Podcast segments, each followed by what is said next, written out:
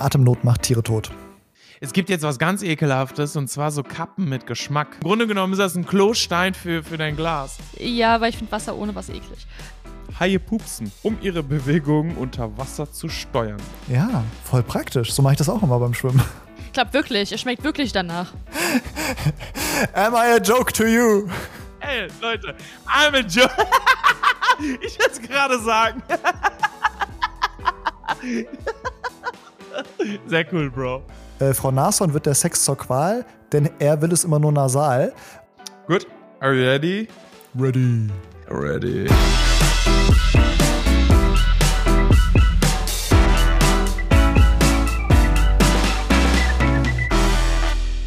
Willkommen zu der neuesten Folge unseres Podcasts. Hi Massi, hi Karim. Alles gut bei euch? Hi. Hi, ja. Ernstes Thema heute, aber mir geht's trotzdem gut und äh, wir äh, wollen da ja auch ein bisschen äh, unterhaltsam und locker drüber aufklären, obwohl es so ein ernstes Thema ist. Vor allen Dingen war das ja auch passend, weil ähm, zu dem heutigen Thema wurden uns auch schon bereits in der letzten Folge Fragen gestellt Mhm. und ähm, die wir dann halt direkt auf diese Woche verschoben haben, um es ein bisschen ausführlicher zu besprechen. Genau, also wenn ihr es noch nicht gelesen haben solltet, das Thema der heutigen Folge sind Brachycephale, also kurzköpfige Rassen. Und wir werden wahrscheinlich hauptsächlich über Hunde reden, aber das kommt natürlich nicht nur bei Hunden vor, sondern beispielsweise auch bei Katzen und anderen kleinen Säugern, wie beispielsweise bei Kaninchen. Und da unterhalten wir uns heute mal drüber und reden darüber, was eigentlich ein Brachycephalsyndrom ist, auf was man achten sollte bei seinem Hund, wenn man ihn kauft und was man machen kann, wenn man schon einen brachycephalen Hund mit Problemen zu Hause hat. Und Und warum man ab jetzt Kaminchen sagt. Leute, wir haben uns geeinigt. Ja, Entschuldigung, natürlich Kaminchen, nicht Kaninchen. Und auch diese Woche werden wir wieder von unserem Sponsor Megazoo Nord unterstützt. Und wenn ihr irgendwelche coolen Artikel für eure Haustiere oder Leckerlis oder Essen benötigt, dann schaut einfach mal auf die Online-Seite vom Megazoo Nord. Da findet ihr ganz viele Sachen. Genau. Ich, ich wollte vorab noch eine Sache sagen, weil so, ich weiß, dass wir ganz viele ZuhörerInnen haben, die natürlich auch einen kurznasigen Hund zu Hause haben oder eine Katze oder ein Kaninchen. Und uns geht es gar nicht so sehr darum, irgendwie die einzelnen Tiere irgendwie zu verurteilen, weil die, so die Tiere können da gar nichts für, ja. Ähm, und wir wollen natürlich auch ganz praktische Tipps geben, wie Maike schon gesagt hat, wie ihr das Leben von eurem kurznasigen Hund gut gestalten könnt.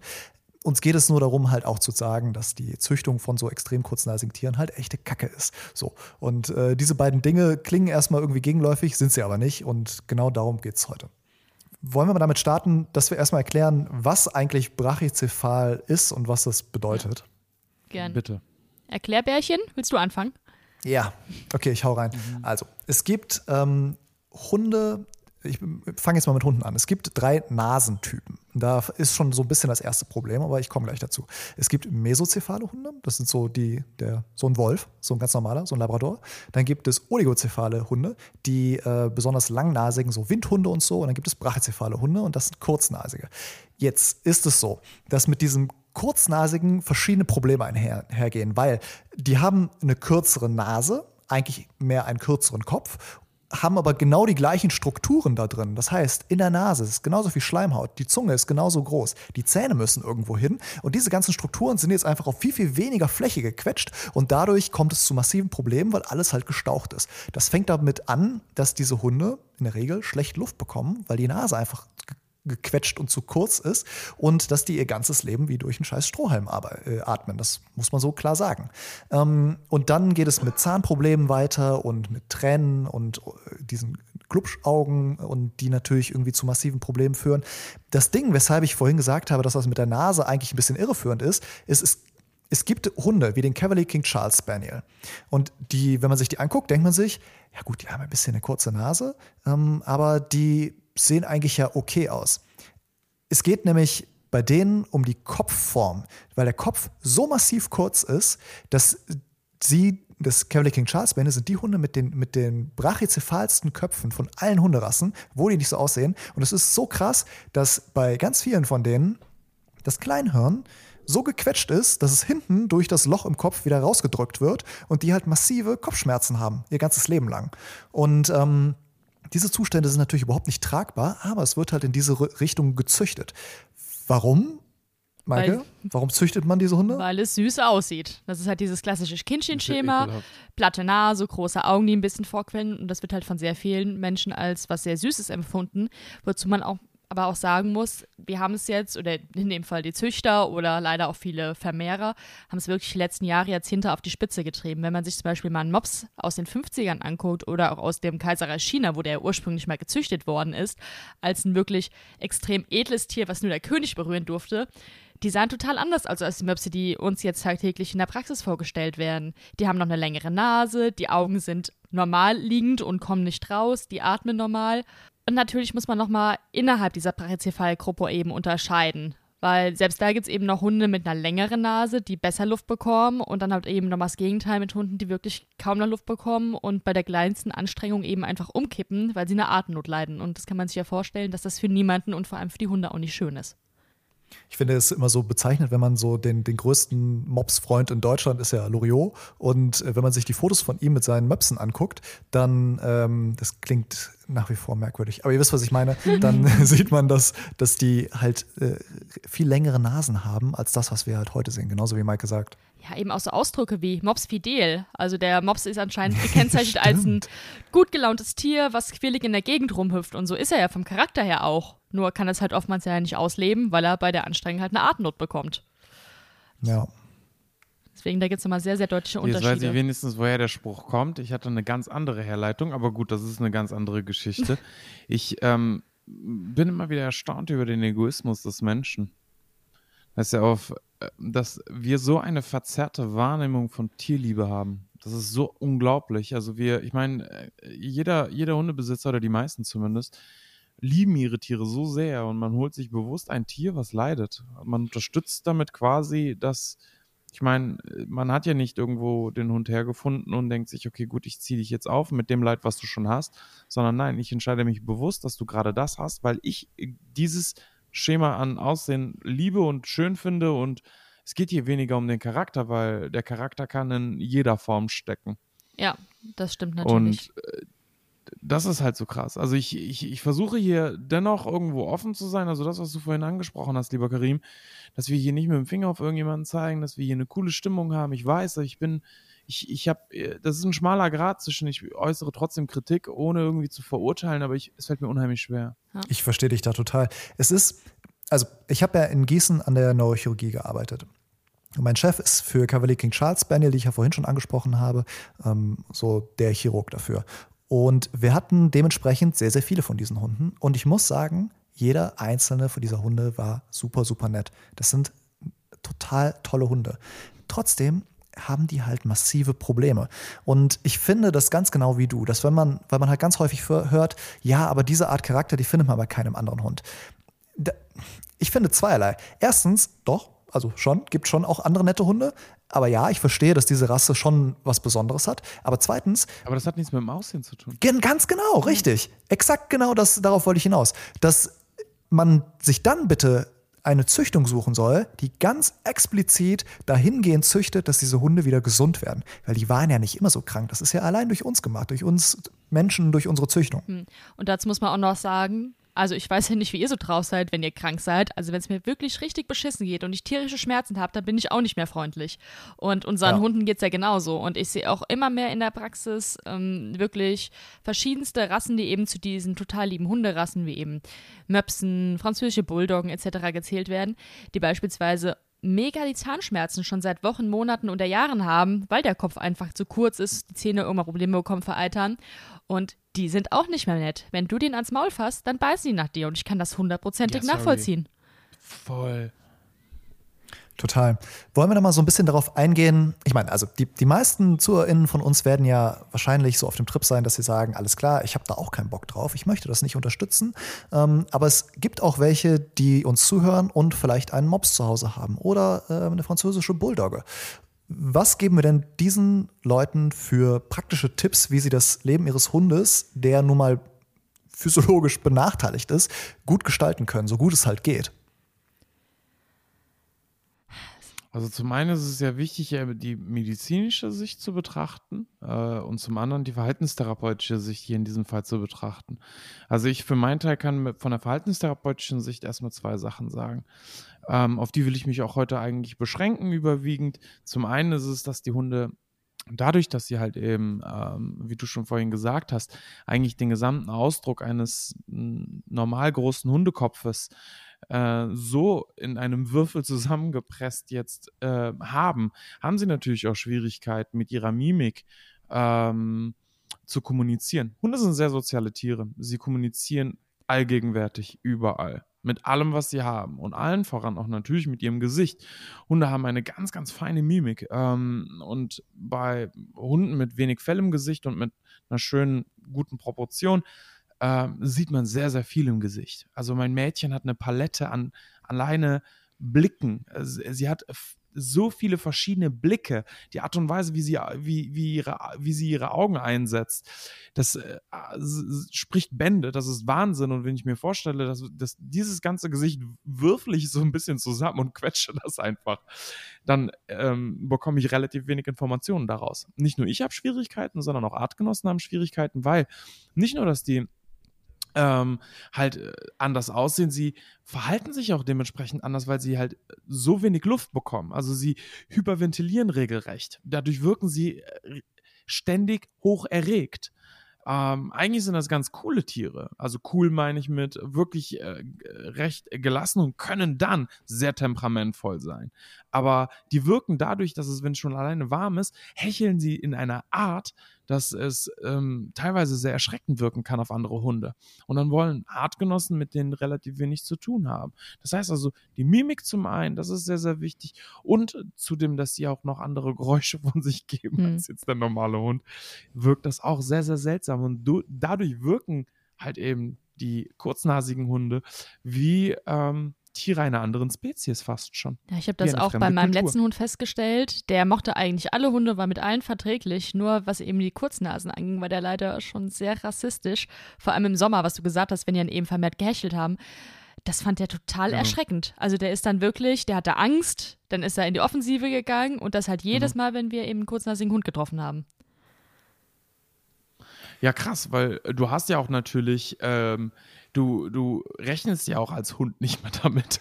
Ja, die Art und Weise, wie sie bellen alleine schon oder wie sie jetzt beispielsweise alleine Drohgebärden von sich geben. Ja, das hört alles sich anders an, weil das ist gequetscht, das ist gepresst. Da kommen ganz andere Geräuschpaletten bei raus. Kann ich dann denn auf Verhaltensebene mit so einem Hund trainieren oder dem irgendwas ja, irgendwas machen? Wie, was würdest du empfehlen? Tatsächlich schon. Da, da, geht es darum, dass diese Hunde besonders sensibel halt eben umgehen, weil die sind ja natürlich nicht nur von ihrem Aussehen sehr brachial, sondern auch von ihrem Charakter. Das sind sehr temperamentvolle Hunde. Ich mag die unheimlich gerne. Ich finde halt eben, dass sie wirklich einen tollen, tollen äh, Charakter haben eigentlich, also so sehr temperamentreich sind. Ähm, und da sind sie auch ein Stück weit auch übermütig mit ihrem Verhalten. Und das ist sehr, sehr wichtig. Also ich trainiere überwiegend halt eben an ihrer Impulskontrolle, dass sie nicht so stürmisch auf andere Hunde zurasen, dass sie sich noch mehr Mühe geben mit den Körperteilen, die sie halt wirklich nicht unmissverständlich ähm, zum Ausdruck bringen, dass sie damit halt eben vorrangig kommunizieren. Und das ist sehr, sehr wichtig. Der Hund lernt am Erfolg. Das heißt also, so ist er mit einem bestimmten Verhalten erfolgreich, macht er das, wiederholt er dieses Verhalten. Das heißt, wenn der Hund beispielsweise Anschluss finden will mit Artgenossen und es aber nicht schafft mit seinen gängigen Methoden, dann muss er umdenken. Und manchmal äh, helfe ich dann nach. Das heißt also, ich schaue, dass ich ihnen bestimmte Vorgaben mache, um halt eben gut zu kommunizieren. Ähm, ich hatte beispielsweise mal eine ähm, Old English Bulldog.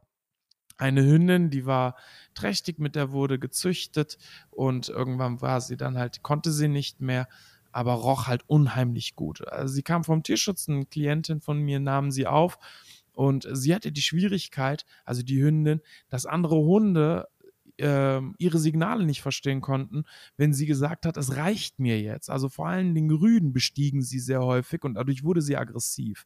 Ich habe ihr beispielsweise unter anderem beigebracht, dass sie das nicht mit der Mimik versucht zu klären. Sie blickte immer wieder zurück, nämlich. Also sie warf so einen Schulterblick, um dem anderen zu sagen, halt, stopp komm jetzt nicht weiter, hör jetzt auf, lass es sein. Die Problematik war, dass die anderen, die das, das nicht verstanden haben und weitergemacht haben. Und irgendwie ein Stück weit hat sie sich aufgeregt und die anderen haben mitgemacht. Das führte immer zum Streit und ich habe ihr beigebracht, dass sie sich abwenden soll, sich hinsetzen soll, dass das sehr, sehr erfolgreich ist. Und je häufiger sie Erfolg hatte mit verschiedenen Alternativen, desto schneller griff sie darauf zurück. Und das ist halt sehr, sehr wichtig. Ich ähm, möchte da, also ich finde das total interessant, ich wusste das auch nicht, wie man jetzt mit solchen Hunden umgeht. Ich möchte nur ganz kurz, also ich höre quasi das Gegenargument gerade in den, in den Köpfen von den Leuten, die uns zuhören. Äh, ich möchte da direkt mal drauf eingehen, weil ich halt super häufig höre, ja, aber es gibt doch auch Bobtails zum Beispiel, so die äh, haben ganz viel Haare im Gesicht, die können ja auch nicht richtig kommunizieren. Mhm. So, und ich, äh, ich, ich sag mal was dazu und dann bin ich mal gespannt, ob ihr mir dazu stimmt. Weil meine Meinung ist, dass so in diesem ganzen Spektrum an Hunden, das wir durch Züchtung hervorgebracht haben, gibt es halt auch ganz viele Rassen, die natürlich irgendwie Kommunikationsdefizite haben. Aber diese Hunde haben dann ein oder zwei Kommunikationsdefizite und nicht so geballt alles. Und vor allem haben sie nicht so dieses zusätzliche massive Leid durch Atemnot zum Beispiel. Weil wenn ich ein Hund bin, der schlecht kommunizieren kann, weil meine Rute gekringelt ist, weil mein Gesicht total knautschig aussieht, weil ich die ganze Zeit sehr, sehr für andere Hunde bedrohliche Geräusche mache und irgendwie meine Zähne die ganze Zeit zeige und die dann noch irgendwie dann eigentlich nonstop damit beschäftigt bin, überhaupt Luft zu bekommen, dann ich, bin ich halt so krass in der, im Problem drin, dass ich, genau. ne, dass so ein Hund dann überhaupt nicht mehr rauskommt. Und andere Hunde, die vielleicht nur viel Fell im Gesicht haben, dann kann man halt einfach ein Schleifchen machen und das hochbinden oder so. Was, was denkt ihr dazu? Ja, sehe ich auch wie du. Gut, dass du das ergänzt hast. Ja. Super. So, ähm Schön, ich mag es, wenn Leute mir zustimmen. Wer mag das nicht? Würde ich sagen, dann äh, können wir jetzt mal vielleicht ein bisschen mehr zur medizinischen Seite von der Verhaltensseite mhm. rüberkommen. Also ich muss sagen, ich hatte bisher in meinem Leben selbst noch keinen präzifalen Hund, kenne natürlich viele, habe viele Freunde, die welche haben und aber das erste Mal richtig bewusst geworden, wie groß diese Problematik ist mir, als ich, ich habe ja genau wie du Karim in Gießen studiert und als es darum ging, wer in der Kleintierklinik die Sommerdienste im Hochsommer abdeckt. Da hatte mhm. nämlich kein Student Bock drauf und alle wollten sich raustauschen an den richtig heißen Tagen. Und das lag daran, dass an den Tagen, wo es deutlich über 30, 35 Grad war, wirklich permanent wie am Fließband eben umgekippte Möpse, französische Bulldoggen, englische Bulldoggen, Boxer und so weiter eingeliefert worden sind, die eben die Thermoregulation nicht mehr hinbekommen haben durch ihre kurze Nase und einfach umgekippt worden sind. Und dann ist natürlich Not am Manne und an der Frau. Dann schnappt sich jeder so einen Mops, eine Bulldogge etc. und muss die halt möglichst schnell runterkühlen. Und das ist wirklich Stress, weil man wirklich einen lebensbedrohlichen Zustand bei diesen Tieren sieht. Und da habe ich erstmal verstanden, wie sehr diese Tiere darunter leiden und wie schlecht die wirklich ihren eigenen Körper regulieren können. Und ähm, da können wir vielleicht auch gleich noch ein paar Tipps zu geben, wie man mit seinem brachziphalen Tier im Hochsommer beispielsweise umgehen kann. Geht nicht raus mit ihm. genau. Vielleicht nicht unbedingt Bällchen spielen bei 40 Grad. Ähm, genau. Aber ansonsten. Sollte man generell nicht, mit gar keinem Genau. Ja. Aber vielleicht können wir erst noch mal, du hast ja vorhin schon mal kurz angesprochen, Karim, was so die Probleme eben von diesen kurznasigen ja. Rassen sind, ansprechen, das vielleicht noch ein bisschen mehr ausführen und uns einmal vielleicht von mhm. vorne bis hinten durcharbeiten, weil es ist ja, ja, leider nicht nur auf den Kopf beschränkt, ähm, sondern die haben mhm. auch oft ganz viele andere Probleme. Ja, ähm, ich, ich fange einfach mal vorne an, ja. Mhm. Also wir, wir lassen es jetzt nicht zu sehr ausarten, aber dass man mal so ein, so ein Gefühl dafür bekommt, was, das, was eigentlich in so einem Hundekörper eigentlich passiert. Ich habe ja schon gesagt, dass äh, der ganze Schädel komprimiert ist. Und das führt halt einer, einerseits dazu, dass die Luft, die reinkommt, äh, massiv problematisch ist, weil so ein Gaumensegel, so dieser weiche Gaumen, den man irgendwie spürt, wenn man der Zunge mal nach hinten geht, bei uns auch, der ist halt normal lang bei diesen Hunden, aber hat halt viel, viel weniger Platz und dadurch äh, hast, hast du die ganze Zeit so einen Lappen vor deiner Luftröhre hängen und dadurch entsteht dieses Daune, was man so von äh, kurznasigen Hunden kennt dann die Zähne, die ich angesprochen habe. Dann, wie gesagt, bei den Cavalier King Charles Spaniel und bei anderen kurzköpfigen Hunden ist es so, dass deren Hirn einfach hinten aus dem Schädel rausploppt. Weil das, also, ich weiß nicht, grafischer kann ich das nicht sagen. Es ist tatsächlich so. Es kommt einfach hinten raus und das kann man sich vorstellen, dass das echt nicht so angenehm ist und dass die halt einfach dauerhaft Kopfschmerzen haben ihr ganzes Leben lang. Dann gibt es ähm, Wassereinlagerungen im Kopf ähm, und äh, das war jetzt nur die Probleme, die man am Kopf hat. Ja, dann geht es natürlich nach hinten noch weiter. Ähm, fangen wir mal mit der Luftröhre an. Also zum einen ist eben der Knorpel, der den Eingang zur Luftröhre bildet, bei diesen Hunden oftmals sehr stark verformt ähm, oder instabil und klappt einfach mal zusammen. Und in Kombination mit diesem ja, weichen, langen Gaumensegel, was du gesagt hast, kann man sich das vorstellen, als würde man irgendwie so einen nassen Lappen jedes Mal einatmen, wenn man Luft holt. Und das kann man sich ja vorstellen, dass das wirklich nicht schön ist. Dann geht es runter in die Luftrohre. Die ist oft verändert bei diesen Tieren. Bei Möpsen ist es oft so, dass ähm, die Luftrohre eben nicht so stark verhärtet ist, wie sie sein möchte und dass sie manchmal einfach zusammenfällt. In manchen Fällen geht sie wieder auf, in manchen leider nicht. Bei anderen Rassen, wie bei der französischen Bulldogge, ist die Luftrohre vom Durchmesser oft viel kleiner als bei anderen Hunderassen. Das heißt, da kommt schon mal per se nicht so viel Luft durch. Das sind alles Sachen eben, die zu Atemnot, Erstickungsanfällen, Schlafapnoe und so weiter führen. Und jeder, der schon mal irgendwie schlecht Luft bekommen hat in seinem Leben, kann sich vorstellen, wie erschreckend das ist und was für eine Panik man dann bekommt. Ich weiß nicht, ob ihr schon mal sowas hattet, aber ja, also ich bin einmal fast im Meer ertrunken. Ich glaube, ich hatte in meinem ganzen Leben noch nie so viel Angst wie in dem Moment. Das ist wirklich unangenehm, wenn man keine Luft mehr bekommt. Und die Tiere mhm. haben das halt wirklich jeden Tag und müssen damit irgendwie leben. Ich möchte noch mal ganz kurz Props geben an, an diese Hunde, die ja trotzdem, obwohl sie das durchleiden, echt häufig sehr, sehr gut drauf sind und irgendwie ja. coole, entspannte. Hunde sind. Ja. Das ist total krass, irgendwie, was, was diese Hunde eigentlich leisten. Auf jeden Fall. Ähm, ich ich würde gerne so als, als Tipp mit auf den Weg geben, dass man ähm, so, wir hatten gerade das Extrembeispiel. Gut, man sollte nicht bei 40 Grad draußen Bällchen spielen, klar.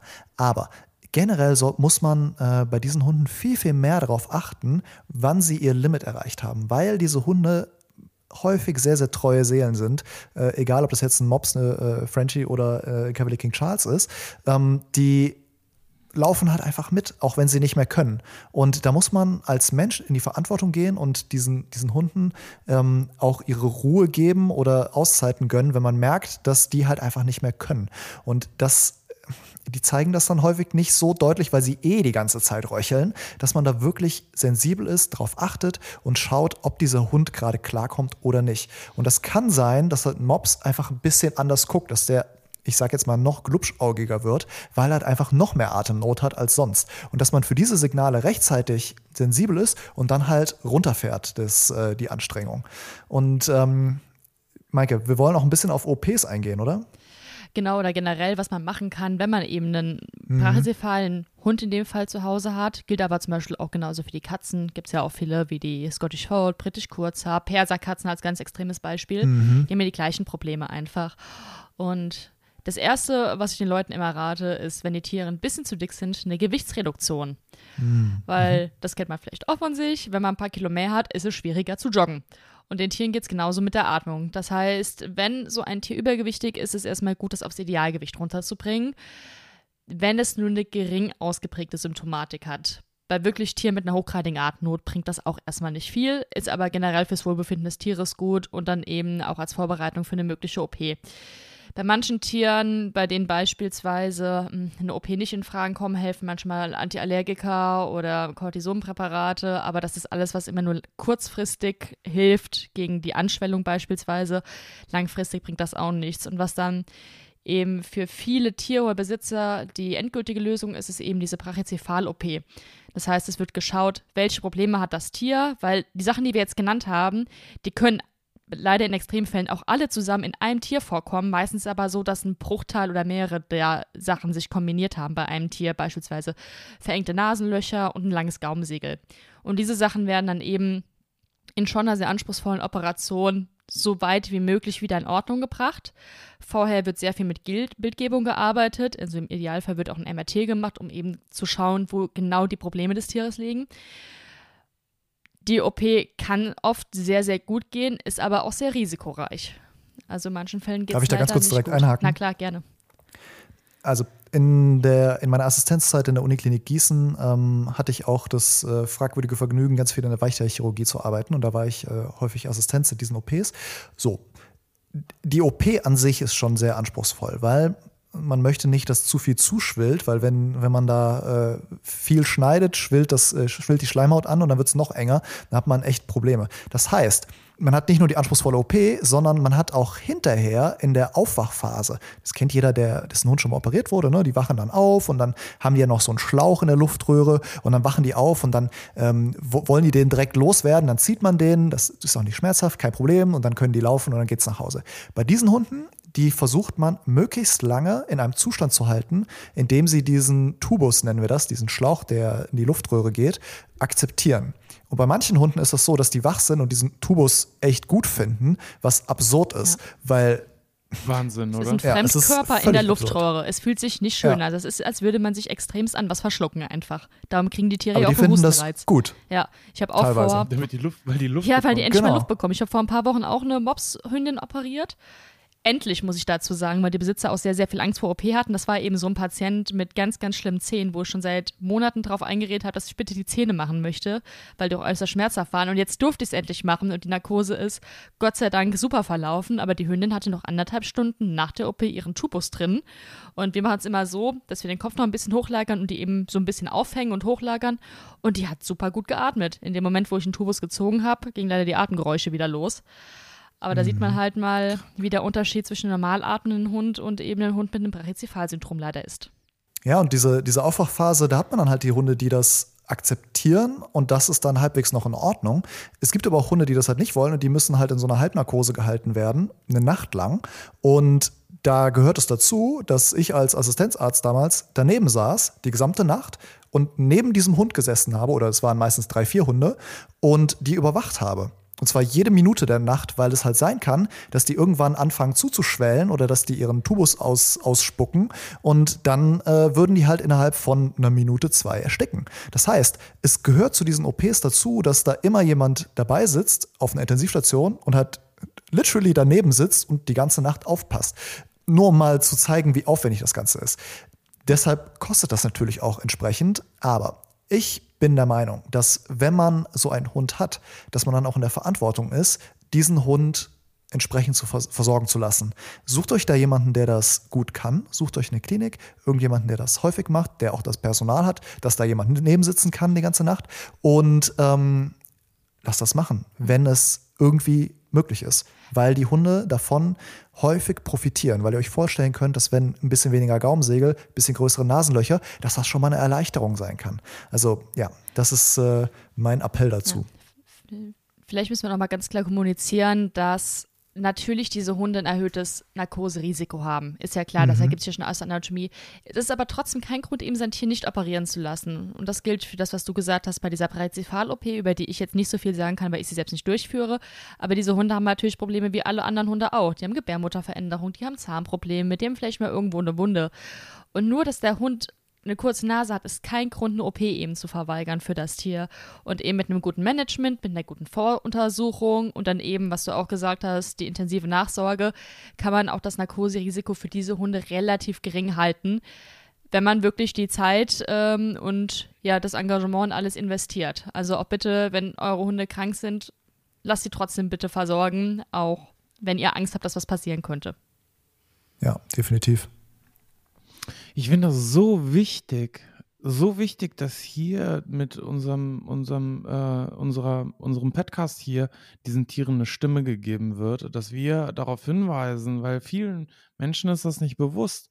Ähm, ich fand das auch wichtig, wichtig und witzig, was du gesagt hast, liebe Maike, ne? also dieses mit Mops wie Dale und dass man halt eben auch diesen Eindruck hat, dass diese Tiere ja eigentlich total äh, relaxed sind, cool sind, temperamentvoll, so sind sie halt und Nee, aber die haben wirklich Schwierigkeiten, ja. massive Schwierigkeiten. Und nur weil sie nichts sagen, heißt das nicht, dass sie nicht da sind, diese Probleme. Ja, und ich merke auch oft, dass es schwierig ist für die Besitzer, das einzuschätzen, ähm, wie hochgradig die Symptome ihres Tieres gerade sind. Hm, da hat man manchmal, ich nehme jetzt halt oft den Mops als Beispiel, weil der einfach ein Patient ist, der oft vorgestellt wird, die französische Bulldog aber auch mittlerweile.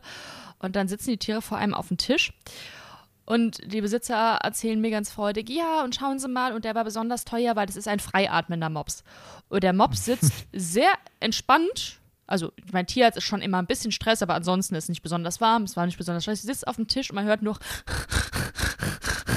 und ich denke mir, ja, nee, es tut entspannt. mir leid, aber Ihr Hund ist leider nicht freiatmend. Freiatmend bedeutet, dass man keine Geräusche hört bei dem Hund, wenn er atmet. Also immer, was immer gesagt wird oder was viele denken, dass eben diese Geräuschkulisse bei den kurznasigen Hunden irgendwie normal sei in irgendeiner Form. Nein. In dem Moment, wo ein Tier vor allem in Ruhe schon diese Atmung zeigt und diese Geräusche zeigt, hat es schon schwerwiegende Symptome. Das soll so nicht sein. Definitiv. Und ich finde, ähm, das ganz wichtig, was du gesagt hast, Marci, dass wir eine Stimme geben, weil wir müssen uns da jetzt nicht groß der Illusion hingeben, dass das irgendwie gesetzlich groß geregelt ist. Weil es gibt dann irgendwie Empfehlungen und irgendwie die Tierärzteverbände rufen dazu immer wieder auf. Aber es gibt kein Verbot oder ähnliches. Und es wird auch, so schätze ich das jetzt, das ist meine ganz persönliche Einschätzung, es wird auch in absehbarer Zeit kein Verbot geben, sondern immer nur Appelle oder ähnliches. Ja. Das heißt, es liegt an uns, an den, an den Konsumenten, nenne ich es mal, an den Käufern, dass wir nur da Hunde kaufen oder ja, wie, wie soll ich es anders sagen, dass wir halt den Leuten Geld geben, die tatsächlich dafür sorgen, dass diese Hunde gesund sind, so gesund wie es nur geht und eben nicht auf Äußerlichkeiten achten, sondern darauf achten, dass es dem Tier gut geht. Und das ist äh, unsere Verantwortung von, von, von uns dreien hier, von allen, die zuhören und halt die, die mit Geld abstimmen. So ist es leider. Was ich da ganz interessant fand, das habe ich vorhin erst gelesen, ist, dass der VDH, das ist der Verband für das deutsche Hundewesen, jetzt eben momentan was laufen hat, dass eben Belastungstest vor der Zucht vor diesen kurznasigen Rassen gemacht würden. Also kann man sich wirklich durchlesen für die Leute, die es interessiert. Dann müssen irgendwie die Möps und die französischen Bulldoggen irgendwie elf Minuten lang laufen und dann wird geguckt, wie gut die atmen können, dass man eben schaut, wie stark das bei denen ausgeprägt ist und dass eben nur mit den Hunden, die eine gute Atmung dann auch nach einer Belastung zeigen, noch weiter gezüchtet wird. Ich meine, es ist immer noch kein Ideal, was wir erreichen müssen, möchten, aber es denke ich zumindest mal ein Schritt in die richtige Richtung. Wer entscheidet denn über gut? Ja. Dazu, also, also es, gibt, es gibt Kriterien von diesem Zuchtverband dann eben. Das ist aber, also ich finde das, ich das total gut, dass sich ein Zuchtverband da hinstellt und dass das, ähm, dass das publik gemacht wird. Aber das hindert ja Leute nicht daran, zu Hause irgendwie ähm, weiter so Hunde zu züchten und halt genau. halt nicht Teil davon. Aber das ist ja das, was sein, ihr ne? gerade gesagt habt, dass man sich dann eben ja. schaut, wo ich diesen Hund herbeziehe. Ob das eine genau, seriöse ja. Quelle mhm. ist oder ob ich mir gerade aus dem Kofferraum oder von eBay Kleinanzeigen einen Hund gekauft habe. Genau. Weil ja. die, ja. das sind ja keine Züchter, das sind einfach Vermehrer, die können natürlich viel erzählen, wenn der Tag lang ist. Und natürlich stehen dann solche Begriffe wie freiatmender Mops, Retro-Mops. Ein Retro-Mops ist ja ein Mops, wo eine andere Rasse reingekreuzt wird, genau, damit er wieder besser atmen kann. Sportmops. Klar, das sind alles keine geschützte Begriffe, das kann jeder hinschreiben, der will. Und wenn so ein Hund acht Wochen lang, äh, acht Wochen alt ist, dann kann man noch nicht genau vorhersehen, wie später die Kopfform sein wird und wie gut oder schlecht der atmen wird. Also, wenn man unbedingt so einen Hund haben möchte, natürlich erste Anlaufstelle für uns immer das Tierheim oder der Tierschutz. Und wenn es vom Züchter sein muss, dann bitte von einem seriösen Züchter, wo auch wirklich kontrolliert wurde, die Vorfahren, ob die irgendwelche Probleme haben. Weil es bezieht sich ja nicht nur diese Probleme dieser Rasse eben auf die Atemwege, worüber wir jetzt schon oft gesprochen haben, sondern die haben ja noch weitreichende andere Probleme oftmals. Die Hunde neigen zu Hautproblemen. Wenn man sich mal die ganzen Falten irgendwie anguckt im Gesicht, wo sich dann halt eben alles Mögliche sammeln kann irgendwie oder ja, wie auch immer. Natürlich kriegen die da Hautentzündungen. Die Hunde haben oft Allergien, die haben Veränderungen im Hüftbereich, die haben Wirbelsäulenprobleme, die haben Probleme am Schwanzübergang. Also es muss halt nicht nur auf den Kopf geachtet werden, sondern auch auf den Hund als Gesamtpaket. Und wir reden hier über die äh, brachycephalen äh, Rassen. Es ist aber so, dass der Mensch natürlich bei den meisten Rassen seine Finger, wo er wirklich zu tief seine Finger drin hatte, dass er da irgendwie Mist gebaut hat. Ne? Thema äh, Hüftdysplasien, Ellbogendysplasien und anderen Problemen, die sie halt mit den Gelenken bekommen und halt eben auch, ja, dass, dass, dass man weiß, dass deren Lebenserwartung einfach irgendwann so krass gekürzt ist, dass sie ab einem gewissen Alter einfach nicht mehr können. Ähm, und das so schade, viel zu schade. Wofür? Ja. Nach einem nach einem äh, optischen Bild. Ja, und vor allem, es wird, es wird, immer mehr auf die Spitze getrieben irgendwie. Jetzt haben wir schon das, da haben wir schon riesige Probleme mit den Brazil-Fallrassen. Jetzt kommen diese ganzen abgefahrenen Farbschläge dazu von diversen Rassen, hm. aber auch dann das hatten eben. wir in der Sendung, ne? Genau, aber dann auch nochmal jetzt ähm, speziell bei den Brazil-Fallrassen. Super, dann habe ich einen Hund, der schon ein Atemproblem hat und wahrscheinlich eine Allergie und dann mache ich da auch noch irgendeine abgefahrene Farbe drauf, damit er auch wirklich jetzt auch noch einen Haarausfall dazu am besten bekommt. Also Geil. Äh, warum muss das sein? Also man möchte doch auch für sich ein gesundes Tier haben. Es ist natürlich jetzt Preaching to the Choir, aber alle, die uns zuhören, tragt bitte auch diese Botschaft raus. Also redet mit Leuten darüber, weil ich, ich glaube persönlich, dass wenn, wenn jeder Bescheid weiß und das offen thematisiert wird, dann kann man es nicht mehr wegignorieren. Ähm, weil ja schon irgendwie. So mit vielen Dingen, oder? Ja, ja, ohne, ohne Mist, ja, du hast, du hast völlig recht. Aber ich, oder? Ich weiß nicht, wie, wie siehst du das? Glaubst du auch, dass irgendwie wenn das halt publiker wird und wenn jeder darüber redet, dann, dann ich glaube, dann kann das kann nicht mehr so. Nicht mehr. Ja. Kann, man kann das nicht mehr ignorieren. Genau. Ist, äh, Ich ähm, kenne das aus der Ernährungsszene, aus der veganen Ernährungsszene. Wenn dann äh, wirklich äh, aufgeklärt wird, was da eigentlich passiert, wie die Tiere behandelt werden und was da eigentlich auf dem Teller ist, Ja. dass dann eigentlich man gar nicht mehr weggucken kann. Und wenn man weiß, was da mit dem Tier passiert, mit seinem eigenen, was man so sehr liebt, wie Schwierigkeiten es hat, ich könnte da keine Nacht schlafen. Ja, Also, wenn, du, wenn du weißt, wie die Wurst gemacht wird, ne? Ekelhaft. Aber ich meine, das ist ja jetzt, das ist ja jetzt nicht was total Überraschendes Neues in dem Fall, dass, äh, dass diese Hunde Artenprobleme haben. Da finde ich es dann wirklich erschreckend, dass der Absatzmarkt für diese Hunderassen, weil es eben eine Moderasse ist momentan auch wieder, ständig noch steigt. Wobei ich das Gefühl habe, dass die Leute schon ein bisschen vermehrt darauf achten, eben, dass, dass ihre Tiere besser Luft bekommen. Ich hoffe, dass einfach ein Trend ist, ähm, der sich nicht nur in meinem kleinen Universum abspielt, sondern generell überall und auch nicht nur in Deutschland, sondern äh, auf der ganzen Welt am besten. Und ja, mehr als aufklären können wir nicht. Ähm, für alles andere ist jeder selbst verantwortlich, was er sich und seinem Haustier antun kann oder möchte. Das ist dann die eigene Ja. Verantwortung. Und die Züchter slash Vermehrer, ähm, die in Anführungsstrichen stellen nur her, was der Markt fordert. Das heißt, wenn die Menschen Möpse haben möchten oder überhaupt keine Brachicephalenhunde haben möchten, werden nicht mehr so viele gezüchtet. Wenn eben nur noch Brachicephalhunde gefordert werden, die gut Luft bekommen, wird sich der ähm, Züchter, nee, die Vermehrer natürlich nicht, aber der Züchter wird sich da anpassen. Und ja, das ist das, was eben in dem Sinne, was wir, was wir den Tieren halt Gutes tun können. Ja. Ähm, du hattest es ja vorhin angesprochen, oder wir hatten es ja alle angesprochen vorhin, dass wir natürlich mit diesen kurznasigen Tieren auch besonders nicht nur auf die, auf die ähm, aus der medizinischen Perspektive betrachten sollen, womit sie Probleme haben, sondern auch irgendwie damit umgehen müssen im Alltag. Das heißt also, wie Ja. beispielsweise im Hochsommer, wie die Art und Weise, wie man beispielsweise solch einen Hund ähm, beschäftigt. Ähm, also Radfahren, wenn es schon äh, 25 Grad plus ist, äh, ist auf jeden Fall eine ganz, ganz dumme Idee. Ja, für uns ist es ein schöner äh, Ausflug mit dem Rad, aber für den Hund ist es gerade ein Kampf mit Atemnot.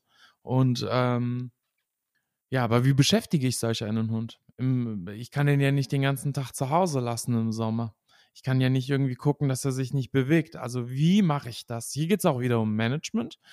Ähm, erstmal muss ich schauen, wie sehr leidet mein Hund gerade wirklich unter dieser Hitze. Also es können ja schon Temperaturen, ich würde sagen fast schon 18 plus reichen, damit die wirklich Schwierigkeiten haben. Ähm, und dementsprechend muss ich erstmal schauen, wie groß sind die Schwierigkeiten meines Hundes äh, und dann erstmal die Grundbedürfnisse zu befriedigen. Und das heißt also, dass er raus kann, um sein Geschäft zu erledigen, dass er sich erleichtert und dann halt eben, wenn er zu Hause übermütig wird oder unruhig wird beispielsweise, dass ich dann eher die Spaziergänge auf die späten Abendstunden und auf die frühen Morgenstunden setze, dass ich ausgiebige, gute Spaziergänge mache, Pausen immer wieder dazwischen lege, viel vielleicht irgendwie auch irgendwie mit dem Köpfchen arbeite, wobei die natürlich auch Schwierigkeiten haben zu suchen, mit der Nase zu arbeiten. Und dementsprechend habe ich äh, da ein bisschen Management ja, vor mir, dass ich da halt eben darauf achte, dass der Hund tagsüber halt einfach müde ist, dass sein Stundenplan ein Stück weit verändert wird, dass er viel, viel Feuchtigkeit über die Ernährung auch bekommt. Das ist wichtig. Also es heißt, die Dinge, die normalerweise im Alltag möglich wären, dass ich sie irgendwie so verlege, dass es dem Hund einfacher fällt. Das Management, das ist das Allerwichtigste, dass man wirklich die Zeit, die man sonst eigentlich erschlafen würde, nutzt, um den Hund auszuführen, weil es draußen halt eben angenehmere Temperaturen sind, der Hund viel mehr laufen kann, als er es tagsüber kann. Und da wird es ja schon teilweise, also im Sommer oder auch im späten Frühling, wird es ja auch schon teilweise ab 9 Uhr warm. Das heißt also, dass man vorher die Runden macht oder spät abends halt eben die Runden macht, wenn es ein bisschen abgekühlt ist. Es gibt ähm, so Gadgets, die man kaufen kann, wie beispielsweise so Kühlmatten, ja, die du ähm, dann äh, hinlegen kannst vorher in, den- in den Kühlschrank und dann können sich die Hunde da drauflegen. Die gibt es jetzt auch ohne Kühlschrank, einfach nur mit äh, dem Gewichtsdruck des Tieres. Ich finde die voll cool, weil ich klaue die meinen Hunden immer. Ich habe jetzt noch eine kaufen müssen, weil ich die auch ganz angenehm im Sommer finde. Muss man ausprobieren. Manche finden die Cool. total cool, manche gehen da einfach nicht drauf. Muss man mal schauen. Mega. Und dass man auch halt Management, A und O Management, Wasser mitnehmen, wenn man rausgeht, Wasser mitnehmen, das ist wichtig. Dass man es plant, dass man wirklich das plant, also dass wenn man jetzt irgendwie, keine Ahnung, jetzt auch irgendwie nicht ja, komm, wir gehen jetzt zur Eisdiele und auch Mensch, aber hier mein kleiner Bello, der will aber mit. Nee, Mensch, Bello, du bleibst zu Hause, wenn du wüsstest, ey, du schmilzt hier schneller als mein Eis. Also, ähm, das ist halt sehr, sehr wichtig. Management ist das ja. A und O mit Hunden, die sowieso Schwierigkeiten haben und hier geht es nicht nur darum, dass es im Hochsommer ist, sondern im Allgemeinen, dass die ähm, wenn sie auch Schwierigkeiten haben, Anschluss zu finden mit Artgenossen, dass man ihnen halt eben irgendwie Freunde versucht zu finden, wo sie sich austoben können, dass man eben draußen nicht auch im Winter nicht mit denen irgendwie mit dem Ball spielt wie so ein Wahnsinniger, ja, und den Ball jetzt irgendwie eine äh, halbe Stunde rumwirft und der Hund sich vollkommen verausgabt ähm, das ist halt nicht Sinn und Zweck der Sache. Dass man guckt, dass man deren Nase fördert, dass man die wirklich echt trotzdem, die können trotzdem suchen und finden. Die haben immer noch eine weitaus bessere Nase als wir Menschen. Trotz dessen, dass sie nicht gut atmen können.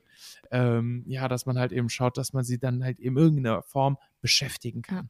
Achtet, dass man halt eben nicht äh, den Hund auch irgendwie in den Sommermonaten dann auch zu ähm, reich an Nährstoffen füttert, dass die jetzt irgendwie total übergewichtig werden. Ja, sollten sie beispielsweise tagsüber weniger Auslauf haben als jetzt im Winter.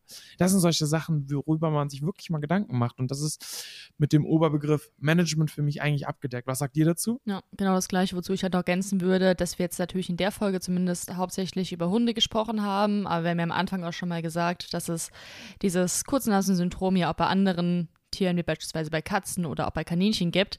Und das gilt natürlich auch für diese Tierarten. Also wenn ich irgendwie eine Dachgeschosswohnung habe, die im Sommer super hoch aufheizt, dann muss ich schauen, was ich mit meiner Katze, vor allem wenn die noch eine kurze Nase hat, mache, weil die überhitzt genau wie der Mops oder die Frenchie total schnell kriegt auch einen Hitschlag.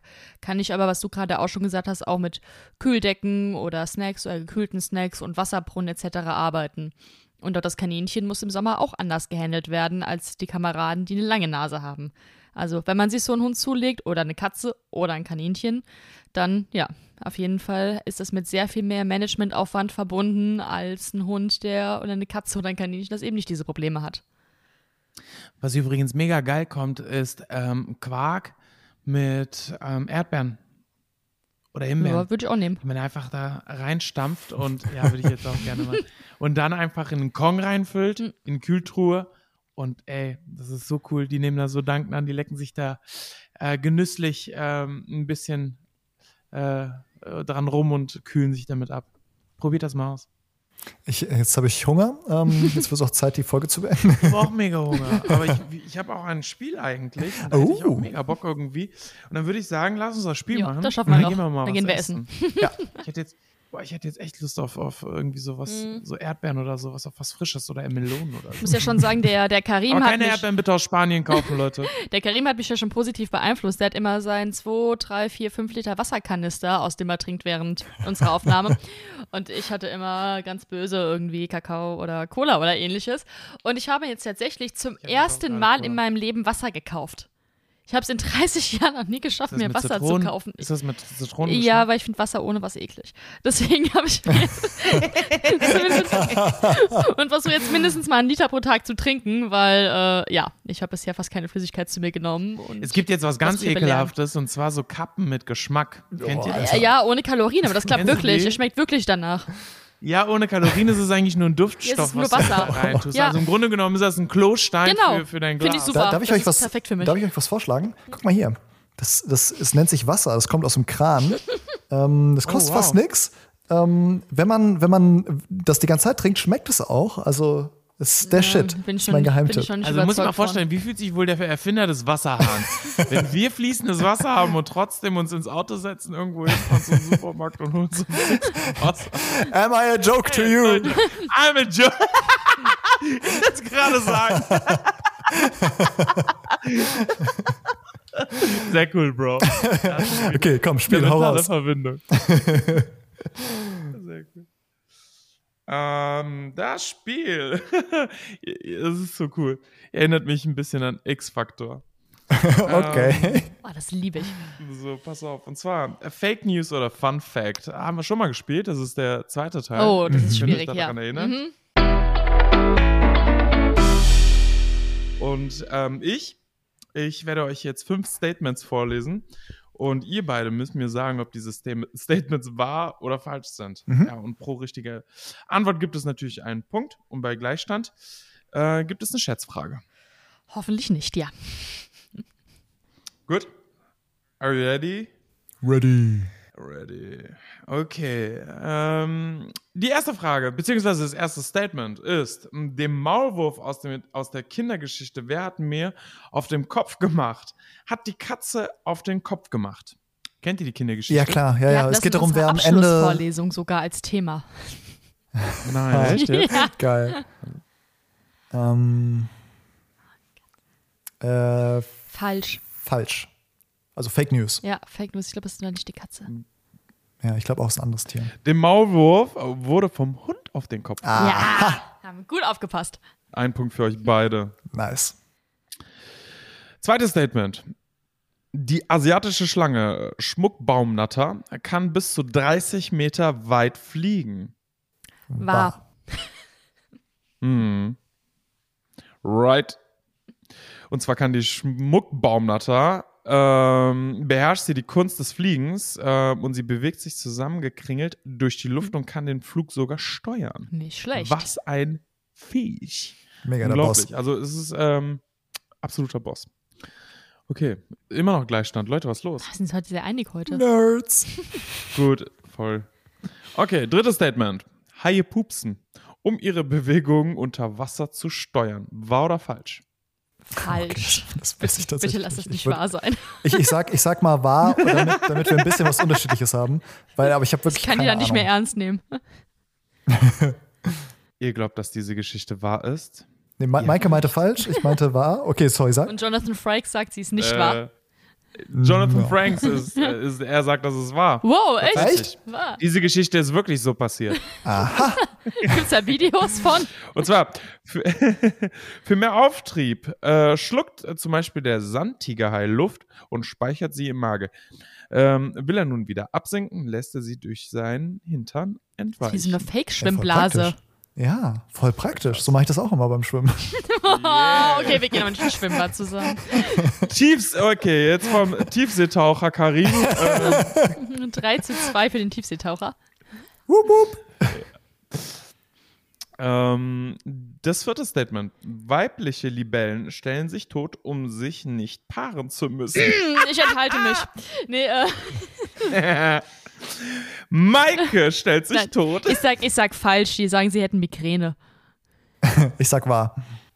Das ist ein Punkt für Karim. Ja, Und Kennst zwar, du dich damit aus, wenn sich Karim? Libellen von Menschen Artgenossen verfolgt fühlen, lassen sie sich auf dem Boden fallen, bleiben auf dem Rücken liegen und stellen sich tot. Mit dieser Strategie wollen die Libellen Weibchen ihre Überlebende über ihr Überleben sichern. Und da die Paarung ein großes Verletzungsrisiko mit sich bringt. Absolut nachvollziehbar. Liebeleien. warum sind die so brutal? Die müssen einen Kurs machen, die Männer. Dann müssen die Weibchen sich auch nicht mehr totstellen. Ist äh, kein Blümchensex bei den Libellen. Wie ich will, ich will, ich will das jetzt nicht vertiefen. Das will die Libelle auch nicht. Ah! Okay. Äh, Das ist, ohne Mist, der. Ich, ich weiß noch, ich bin, äh, wir haben früher mal in Ostfriesland Urlaub gemacht, so mit meinen, meinen Eltern, als ich so sechs, sieben, acht, neun war. Und ähm, jedes Jahr. Und dann haben wir irgendwann in Emden waren wir im Otto-Hus und äh, ne, wo es ganz viel Otto-Sachen gibt. Und da haben wir, haben meine Eltern mir so eine Kassette von Otto-Programm gekauft. Das haben wir auf der Rückfahrt gehört. Otto und, Walkes?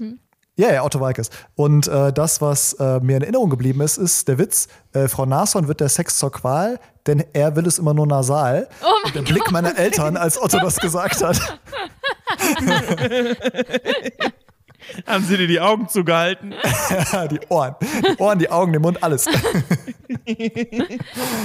Okay.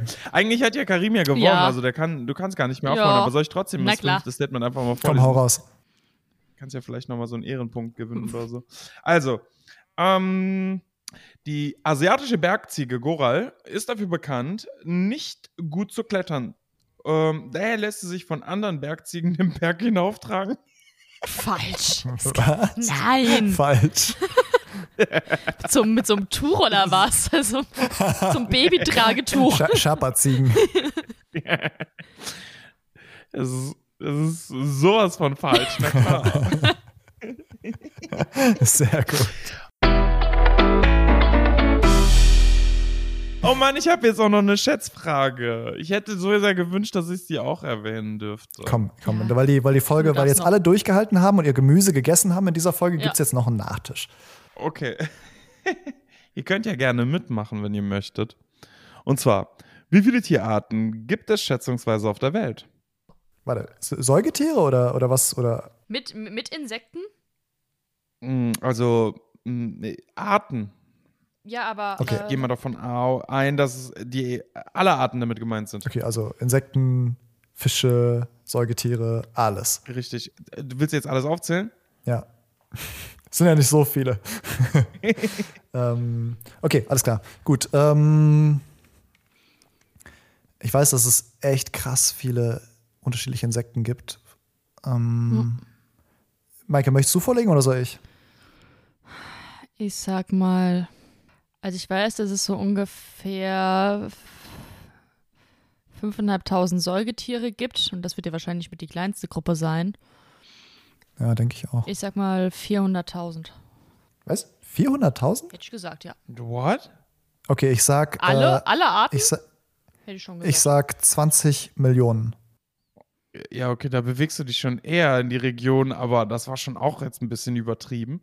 Also, du hast übertrieben, sie hat untertrieben. Also, Okay. es sind schätzungsweise 8,7 Millionen plus minus Ach, scheiße, dann hat Maike Eins. gewonnen. eine Million. Ja, krass, oder? Ich dachte jetzt wirklich, weil als ich dich gehört habe, dachte ich so, du denkst, das ist viel zu wenig. Äh, Das ist deutlich mehr eigentlich. ja. Was, also es ist viel zu wenig, was die Mike gesagt hat. Aber ja, also schätzungsweise 6,5 Millionen leben auf dem Land Hm. und ungefähr 2,2 Millionen im Wasser. Krass. Cool. Voll abgefahren. Wie viele, Ich davon- gerade wie auf viele Netflix- Insekten gibt es? Ich muss selber das googeln. Wie viele Ja, Insekten? Sch schau das mal nach. Dann erzähle ich ganz kurz, dass ich Ja. einen kleinen äh, Tipp, äh, den ähm, äh, Oscar-Preisträger für die Dokumentation dieses Jahr ist My Teacher Octo My Octopus Teacher oder so. Hast du den gesehen? genau. Den gibt es bei, bei Netflix Äh, gerade. nee, ist aber auf meiner Watchlist. Ich habe gestern Abend angefangen. Ich kann äh, tochterbedingt immer nur Mein so eine Lehrer, halbe der Stunde. Krake. Genau, Mega ja. geil. Ähm, ganz tolle Doku bisher, die erste halbe Stunde, ähm, geht um einen äh, ausgebrannten Naturfilmer, der ähm, sich wieder ans Meer herantastet und da sein, seinen Lebensgeist wieder entdeckt, indem er Zeit mit einem Kraken verbringt. Mega, mega spannend, sehr cool. So, wie viele Insekten gibt's, Maike?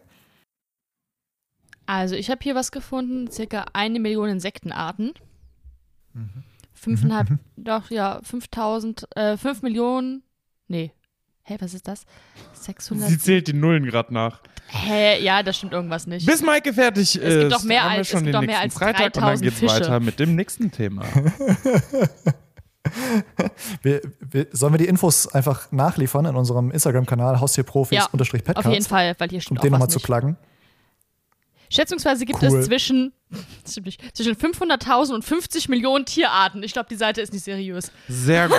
Das ist sehr Wie groß war er? Ja, so zwischen einem und drei Metern. So helldunkle Haare. Man kennt sie. Gut, dann bis nächsten Freitag. Bis nächste Woche. Ciao. Tschüss.